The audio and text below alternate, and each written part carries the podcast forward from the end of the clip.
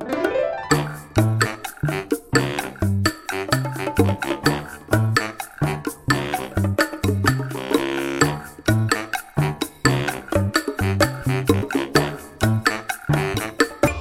Hola, ¿qué tal? Esto es How to Spanish Podcast. Yo soy Ana y en esta ocasión estoy con otro David, que es mi papá. How to Spanish Podcast is designed to help Spanish students improve their listening and vocabulary skills, and it's made possible thanks to our Patreon community. By joining the community, you can access the vocabulary guide and interactive transcript, bonus episodes, and monthly activities to practice your Spanish. If you would like to join the experience, go to patreon.com slash howtospanishpodcast. Bueno, pues porque ustedes siempre me lo piden, ya les traje a mi papá otra vez. Y bueno, estuvimos pensando en de qué podríamos hablar eh, para pues hacer un episodio más. Y hay un tema del que a veces mi papá y yo hablamos, que tiene que ver con los idiomas y cómo cambian, cómo evolucionan. Es bastante interesante porque creo que empezamos teniendo una perspectiva similar y poco a poco fueron como abriéndose nuestras formas de pensar y ahora pensamos diferente de este tema. Pero es, es siempre muy enriquecedor hablar de, de lo que pensamos, de cómo vemos las cosas y que cada quien forme su opinión, ¿no? Así es, y no siempre los hijos terminan pensando igual que uno, ni siquiera cuando salen de la casa y a, hacer su vida, sino que efectivamente pues pasan los años y cada uno va formando su criterio. Y en este caso, bueno, hablando de los idiomas, creo que Creo que coincidimos en muchas cosas. Sí. Pero también hay otras en las que seguramente ya estamos pensando distinto. Bueno, lo sabemos y queremos compartirlo, ¿no? Así es. Y pues bueno, yo le, le, quiero hacer esta entrevista a mi papá que nos dé su punto de vista sobre el español particularmente, cómo ha cambiado, cómo ha evolucionado a través de los años. Obviamente lleva en esta tierra más tiempo que yo. Entonces, pues ha visto cómo ha cambiado conforme han pasado las décadas y conforme ha habido nuevas influencias ¿no? en, nuestro, en nuestro idioma, influencias culturales, influencias este, de cultura eh, de otros países que, que, están llegando acá, etcétera. Entonces, bueno, ese es el tema de hoy y me encantaría que al final ustedes también nos digan en los comentarios cuál es su posición respecto a la evolución de los idiomas, de su idioma en particular que ustedes hablan pero pues también qué opinan de cómo está cambiando el español, porque finalmente es un idioma que tú estás aprendiendo. Pues bueno, comencemos entonces. Eh, muchas veces hablamos, tú y yo, papá, sobre cómo eh, ha cambiado el idioma español y tú me has mencionado que hay un par de efectos, efectos en el idioma. Son tres, según me dijiste, y quiero que por favor nos expliques a qué te refieres, qué son estos efectos. Sí, yo, yo creo que lo primero a mencionar aquí, y es algo que he visto pues desde siempre, desde siempre. Ya los que han escuchado el programa, los, tus programas anteriores y donde yo aparecí invitado también, saben que estuve en Estados Unidos y, y, algo que fui notando a lo largo del tiempo es que cada vez utilizamos más palabras en inglés, uh -huh. no solamente nombres de marcas, uh -huh. que, que, es lo normal porque pues, no traducimos las marcas necesariamente, pero eh, sí hemos estado utilizando más palabras en inglés que sí tenemos, que sí existen en español, ¿no? Entonces, pues es, supongo yo que es algo de moda, es parte de los efectos que voy a mencionar quizás, pero sí me gustaría mencionar eso porque cada vez tenemos más inglés uh -huh. en nuestro español. Entonces. ¿Puedes pensar en unos ejemplos? ¿No? ¿Te agarré en curva? yo, yo te ayudo. Mira, feedback, decir, necesito que me des feedback en lugar de, ¿cuál es la palabra en español para feedback? Uh -huh. ¿Cuál es? Ah, eh, retroalimentación. Ajá, exactamente. Retroalimentación. Sí, sí hay, hay muchas palabras. El asunto es este, que yo las noto y la verdad es que procuro no usarlas. Uh -huh. O sea, trato hasta donde es posible evitarlas y, y, y hablarlo. Tú lo has visto incluso en cuando te mando mensajes, cosas como eh, mucha gente hoy está poniendo jajaja ja, ja, en la risa con H. Uh -huh, como en inglés. H-A, H-A, H-A y todo pegado. Entonces la expresión correcta cuando la escribimos es con J en español uh -huh. y separado por comas cada ja. Ja, coma, ja, coma, ja. Pero justo, qué Punto. flojera. Ja, coma, ja, coma. Solo para un ja, ja, ja, ja. Eh, efectivamente. Pero lo que pasa es que lo que no haces constantemente termina por olvidarse o por hacerse una costumbre y eso se va trasladando realmente a, a tu día a día, aún en los negocios, en la escuela, en la comunicación en general. Entonces, eh, yo no estoy en contra de la evolución del idioma, de la economía del lenguaje, ¿no? Que se va dando, pero siempre y cuando sume y no reste a nuestro idioma. No es que yo hable perfectamente, ¿no? Eh, el español. No es que yo escriba perfectamente el español o que sepa muchísimo, pero sí, sí es, a lo mejor aquí de una vez te platico, uno de mis sueños en la vida es que los mexicanos hablemos bien el español.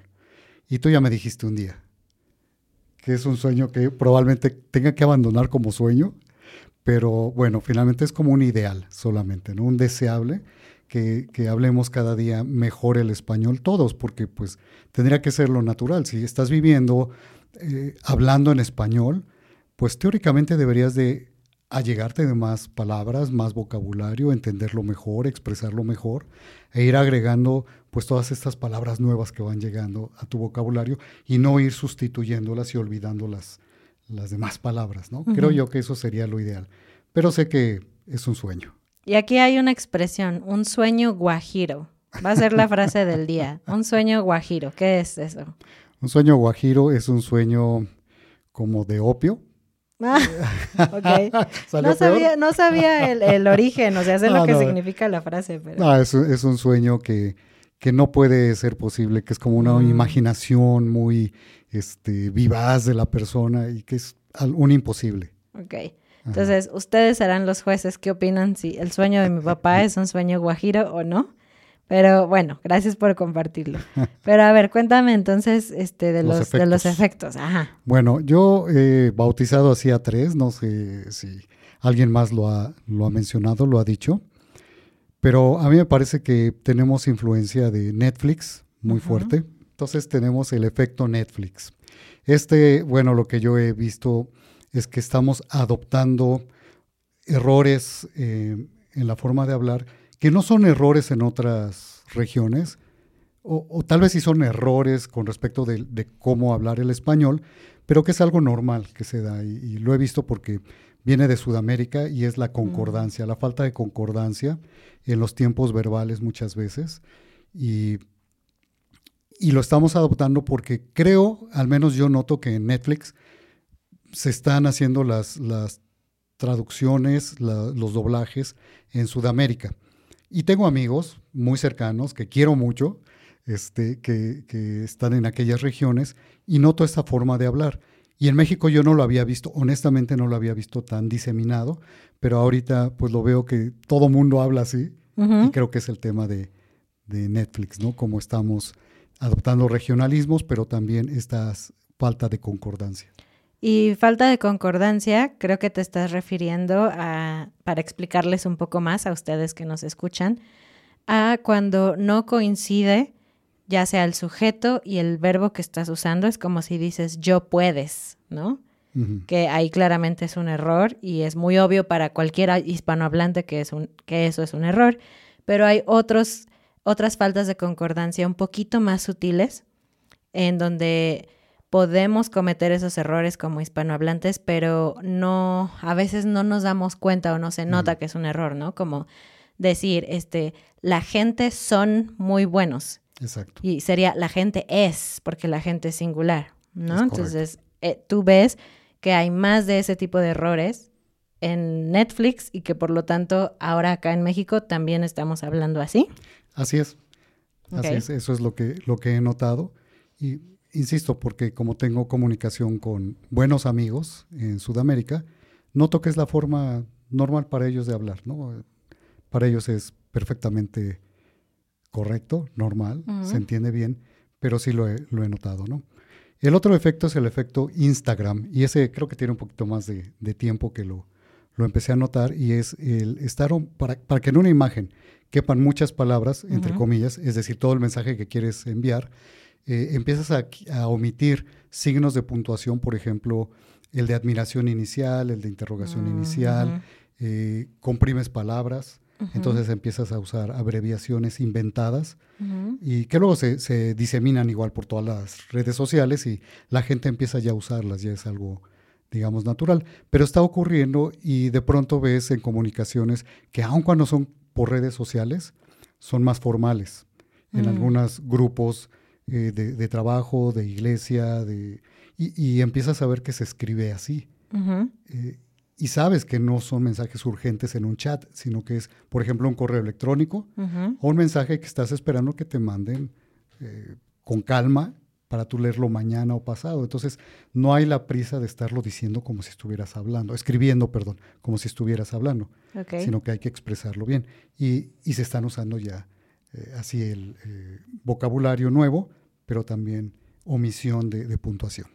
Entonces el problema es que, que estemos acortando así y creando abreviaciones todo el tiempo en el idioma o solamente que se usen fuera de contextos informales. No, a, a mí no me gusta mucho que se inventen palabras, pero eso es lo que sucede y no estoy en contra. Una cosa es que no me guste y otra cosa es que esté en contra de la evolución, evolución del lenguaje.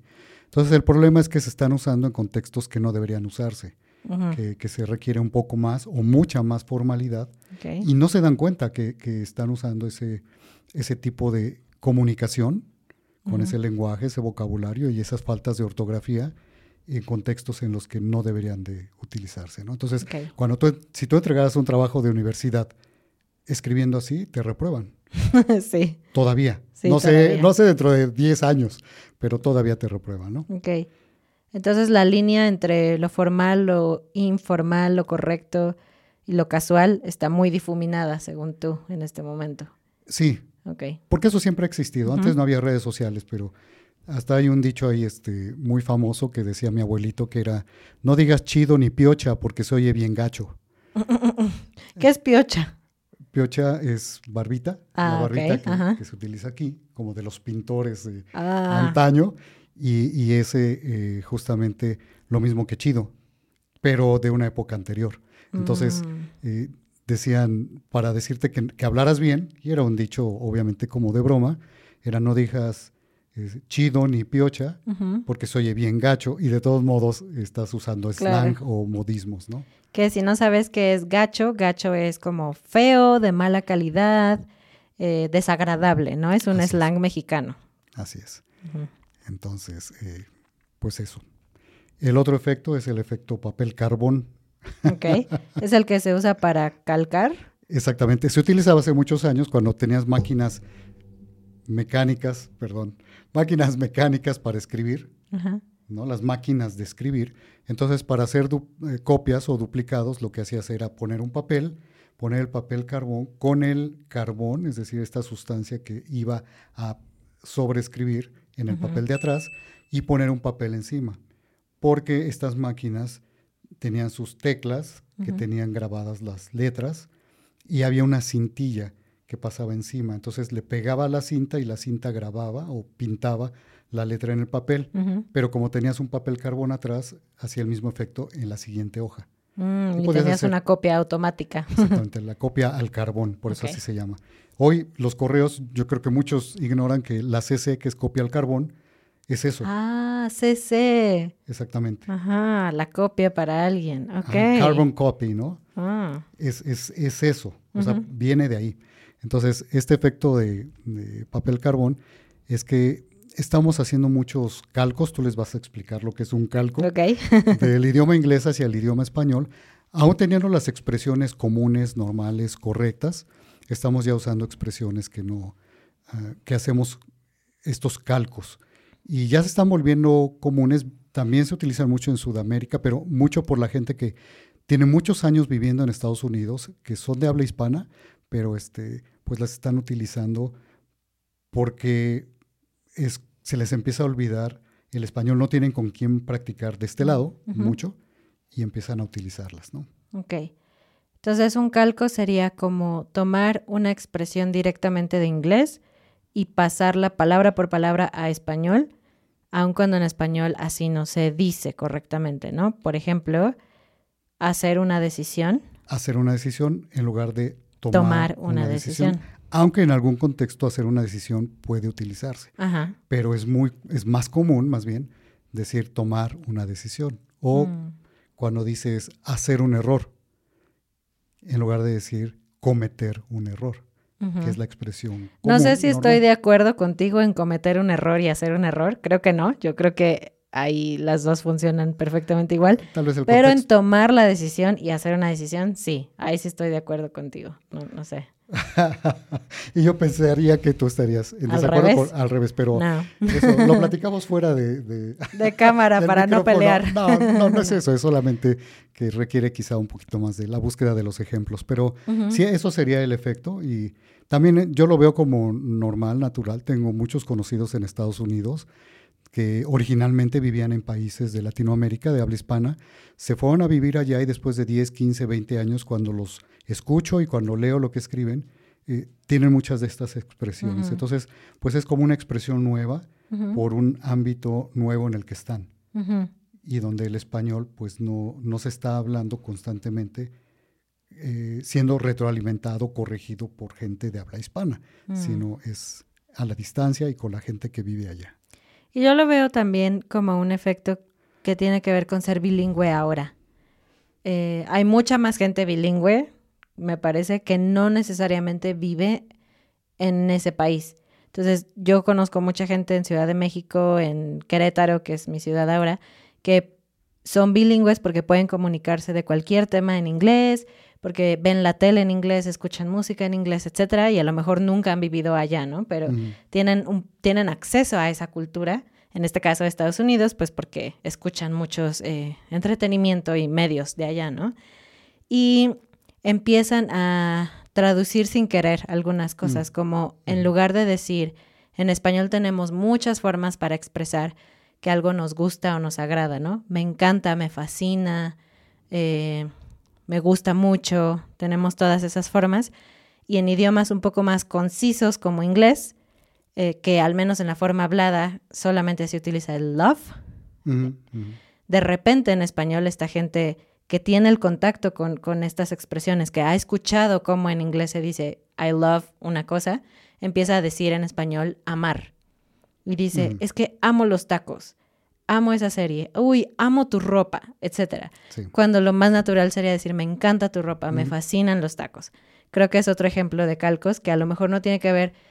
Existen estos dos grupos, la gente que tú mencionabas, que vive mucho tiempo allá y quizás ya no tiene tanto contacto, y la gente que su vida ya es tan bilingüe que creo que a veces les cuesta trabajo distinguir unas de otras y simplemente lo expresan en el idioma en que estén hablando. Claro, sí, lo traducen.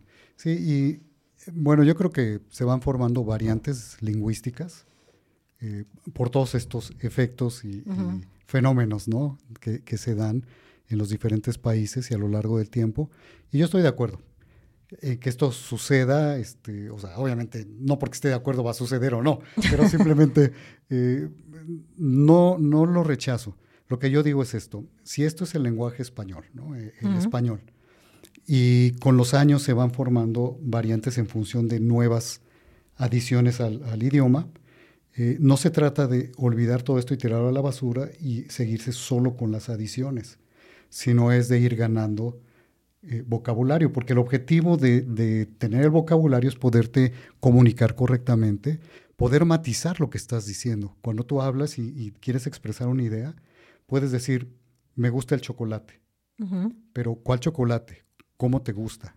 O un, un ejemplo mucho más quizá palpable, me siento mal, pero ¿cómo te sientes mal? No, me siento mal. Bueno, si yo no tengo la forma de decir mal físicamente, y físicamente si es como un síntoma o si es que tengo un dolor o un ardor o siento una incomodidad, etcétera, ¿no? Entonces, no puedo expresarme de manera amplia, correcta y comunicar eh, con la otra, comunicarme con la otra persona, pues de, de manera que me entienda exactamente lo que estoy diciendo. Entonces, necesitamos el, el vocabulario por un lado, pero si, si tenemos más o menos 100 mil palabras en el idioma español, y si los jóvenes en el 2010, 2018, que hicieron algunos estudios, utilizan solamente 240 o 300 para estarse comunicando correctamente, digo, constantemente. Dices, bueno, si utilizaran más, porque han hecho la misma prueba con gente jubilada, es decir, con más años, eh, y utilizan 1200 en una comunicación coloquial con un amigo, con un familiar. eh, dices, bueno, yo creo que ellos expresaron de mejor manera, más ampliamente, con más matices, lo que estaban platicando, y no estos otros eh, jóvenes. Ahora, con los años vas ganando vocabulario. Sí y solo sí tienes, haces un esfuerzo consciente o te acostumbras a leer o pones atención o preguntas, Mm. porque es parte de, de aprender, ¿no? Entonces, bueno, no estoy en contra, qué bueno que haya variantes lingüísticas, pero yo creo que deberíamos todos, pues, procurar acrecentar nuestro acervo de vocabulario en español y no olvidarnos de que hay una forma correcta de hablar, además de la forma diaria, coloquial, entre cuates, como decimos, ¿no? Ok, pues sí, en, en ese sentido veo tu punto y estoy de acuerdo en que los idiomas son para comunicarse. Y creo que en ese sentido yo soy de la idea de que no podemos ser ni, ni tan puristas que no nos podamos comunicar con aquellos que no tienen cierto nivel del lenguaje, de palabras. Por ejemplo, si tienes un hijo adolescente que solo usa 200 palabras, no, no todo el tiempo le vas a hablar con 10.000 palabras porque se va a perder la comunicación, ¿no? Ni del otro lado de, de ser tan ahorradores, tan liberales, no sé cómo decirlo, eh, que, que llegue un punto en donde el tu idioma se vuelva ininteligible, incomprensible, porque escribes mal, porque usas más la gramática, porque inventas palabras, eso arruina la comunicación, ¿no? Entonces yo creo que ninguno de los dos extremos es bueno.